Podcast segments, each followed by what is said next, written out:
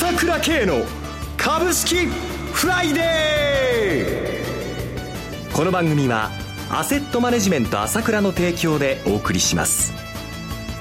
皆さんおはようございます。浜田節子です。朝倉慶の株式フライデー。今日も株式投資をする上で重要となる注目ポイントを取り上げてまいります。パーソナリティは、アセットマネジメント朝倉代表取締役、経済アナリストの朝倉慶さんです。朝倉さん、おはようございます。おはようございます。よろしくお願いいたします。よろしくお願いします。えさて、今週1週間、朝倉さん、株式市場、どのようにご覧になられましたでしょうか？そうですね。まあ、改めて、え強さを再確認ということとね。はい。外部環境決して良くないですからね。そうですよね。にもかかわらず、24日の日経平均株価、ついに IT バブルの高値を超えたと。そうですね。18年ぶりの高値になってきましたからね。はい。環境が整ってきてるようですね。そうですね。はい。まあ、私も前回の放送でしたか、あの、もう2万円まで一瞬だよと、はい、いうことでお話しして、私のそのホームページのね、あの、ブログでもそういうふうに書いたんですけれどもね、えー、えー、まあ、案の定、一瞬にしてというところでしたね。はい。もう本当にその後はまた2万円台を回復で、そのままキープということなんですが、景気を裏付ける数字もかなり出てきていますけれども。そうですね。有効求人倍率が1.19倍でね、23年ぶりの高水準になっちゃって、もっと驚いたのが、はい、結構消費が盛り上がってない、盛り上がってないって言ってたじゃないですか。はい、ところが今日発表になった消費だと、その前5月のね、あの実質消費なんですけれども、4.8%取ってるんですね、前年同月比。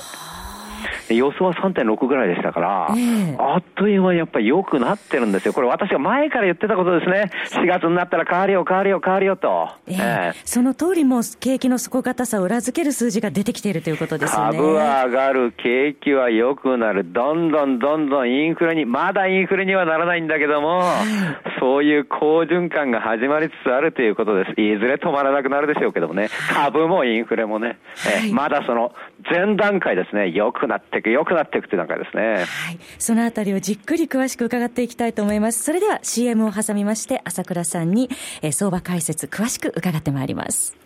今、朝倉慶が熱い。その鋭い分析力で注目を集める経済予測のプロ、朝倉慶が代表を務めるアセットマネジメント朝倉では、日々の株式情報を無料でリアルタイム配信中。アベノミクスで上昇した株式相場、投資家はここからどう対処すべきか。迷ったら朝倉慶。キーワード朝倉慶で検索を。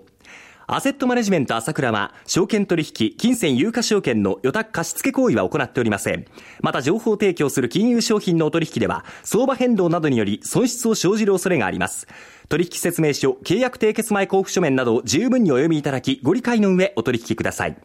金融商品仲介業者登録、関東財務局長、金中第605号。えさて、東京株式市場で、えー投資家のですね、買い意欲、旺盛な部分を裏付ける数字もあるということで、はじめに朝倉さんにご紹介いただきたいと思います。いやそうですね、はい、まあ本当に2万円一瞬だって言ったんですけども、特に私が言ったのは、あの先週ね、はい、話したことは重要なことで、要はもういつも言ってるんですけれども、上に行きたがってるってことが分かりませんかってことが言いたいんですよね、まず一つは。相場が上に行きたがってますよ、上に行きたがってますよっていうのは、これ相場見てた感覚で分かりませんかということなんですけれども、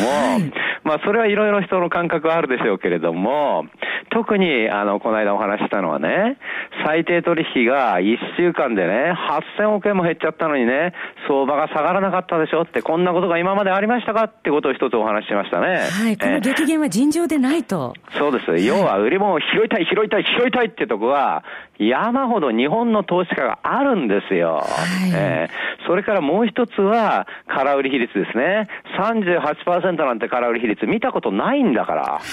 い、要は、それだけ実際の売り物がないんですよ。実際の売り物がないから、空売りしなければ下げられないんですよ。はい、えー、そうすると、この間2万円割れっていうのはマリじゃないんだけども、踏みつけられちゃえば、ボーンと反動でまた死んでってことになっちゃったじゃないですか。はい、空売り比率が38%まで、実際は売り物ないのに売ったから、その反動で上に行っちゃいましたよね。そうですね。えー、決してね、日本全国の人が、ほとんど私もね、株株株もう買うしかない。本を書いたんですけれども、はい、こんなことを思ってる人ほとんどいないと思いますよ。まず相場の全体をじっくり見ることが大事だとおっしゃいますが。ええ。はい、それで、強気っていう、まあ、どんな、まあ、徐々に行くというふうには思っているだろうけれども、えー、どんどん行くと、あの、なんていうのかな、まあ、ほとんどのマジョリティは2万円でいいところというような感覚が多いんですよね、日本全体はね。はい、えー、だけども、私はバブル、バブルっていう人がいるんだけれども、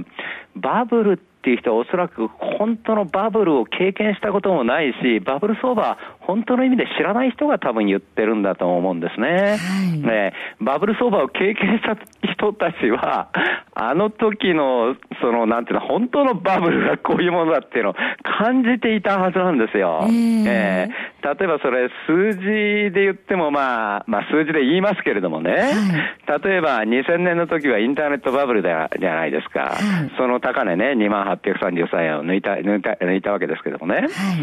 あの時の、その東証の一株利益、企業の一株利益の平均ですけどもね、はい。えー、290円ですよ。290円わずか290円なんですよ。はい、それで2万833円まで買ったわけ。はあえー、PR なんか70倍軽く超えてたわけですよ。えー、えー、今、予想、予想一株利益ね、1320円ですよ。桁が違いますもんね。5倍近いじゃないですか、あの時の。はい、何がバブルですか。数字を見てもまだバブルの域には達していないということですよね。全然達していないんですよ。えー、えー、それからもう一つはね、やっぱりね、売り、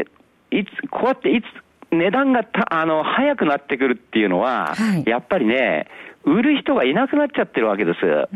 ええ。ー、これはね、やっぱりね、あの、投資家別の売買動向み、あの、投資家別のこのシェアを見てもわかるんだけども、はい、私がいつも言ってんだけども、個人投資家は売って売って売りっぱなしですよって言うんだけども、はい、個人投資家のシェアは17.3%になっちゃって、もうこれ過去最低でしょ？えー、えー一方で海外の投資家ですとか、そうです、えー、公的年金はかなりシェアを増や増やしてますよね。よこういう連中は売らないお金ですよ、基本的には。はい、ヘッジファンドみたいに売り買いするとこはありますよ。えー、だけども、どんどんどんどん吸い上げてるのは売らない連中のお金なのよ。は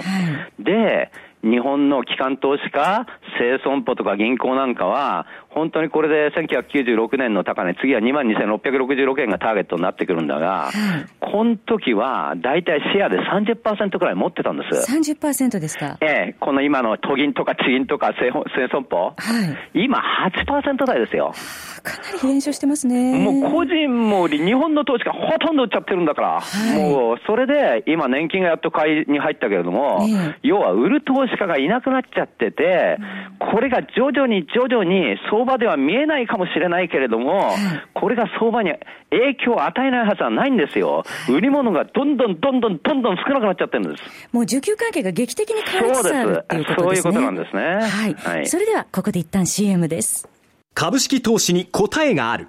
株高だからといって必ず設けられる保証はない。だからこそプロの情報が欲しい。そんな時に朝倉慶。経済予測のプロ、朝倉慶の情報は、アセットマネジメント朝倉のウェブサイトで、日々無料でリアルタイム配信中。迷ったら朝倉慶。キーワード、朝倉慶で検索を。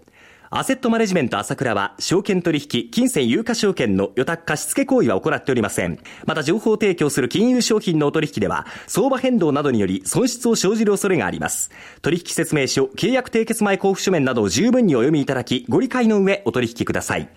金融商品仲介業者登録、関東財務局長、金中第605号。えさて、好調な企業業績、そして売り物がなく公的マネーの買い継続の日本の株式市場ですが、朝倉さん、世界中が今日本株に注目しているという状況のようですね。そうですね。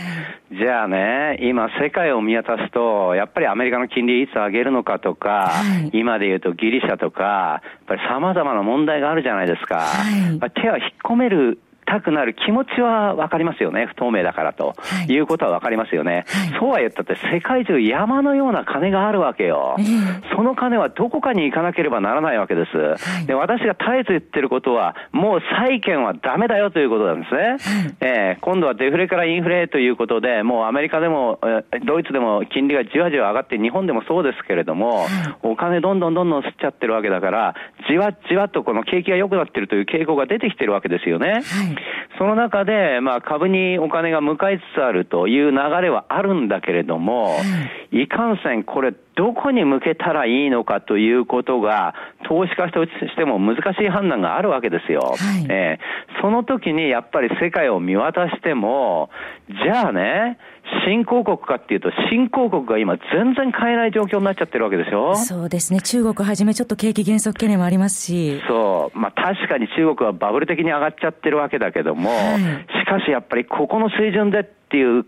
あの、いわゆる世界的な投資家、海外の投資家から見れば、中国株っていうのはなかなか手が出ない。な、なら、並びにここへ来て13%以上下がっちゃったので、はい、少し手が出しづらいというところはあるわけですよ。えー、で、他の、まあ、東南アジアにしても、ブラジルにしても、ロシアにしても、今まで引っ張ってた、まあ、ブリックスをはじめ新興国は、やはり中国の影響あまりにも大きすぎるんですね、韓国も含めて。はい、そうすると、ここは手が出せないじゃないですか。はい、えー、でね、じゃあアメリカに目を向けてもですね、確かに悪くはなくていいわけです。今でも、まあ、中古住宅販売も新築住宅販売も労働市場も悪くないわけですよね。はい、いかんせんしかし金利が上がるいつ上げるかということと、ドル高っていうことで、まあ今年はまあ横ばい、まあ基本的にアメリカの株も上に行くという傾向は変わらないと思うんですけれども、企業の増益率でいうと2%でしょ、アメリカも。そうですね。えー、決してだから積極的に買うという状況ではないわけですよね。はい、えー、で、ヨーロッパはやっぱりあのギリシャの問題が常にこういうふうに、まあ引っかかっちゃってるという状態じゃないですか。はい、えー、そうなると、どうしても一番安定的で2桁増益あるっていうこの日本の株っていうのはどうしても来るっていうのはまあ当たり前の話ですよね。自然の流れということですね。そうですね。はい、だから今この日本だけっていうか、世界中のこのファンドの今、ブラックロックなんかバンバンバンバン買ってるんだけれども、はい、それはそれで、それだけじゃなくて、例えばこの間の日経に書いてありましたけど、スペインとか、イスラエルとか、マレーシアとか、サウジアラビアとかね、今まで日本株をね、買ったことのないような年金マネーがじわらじわらじわらじわら押し寄せてきてるじゃないですか。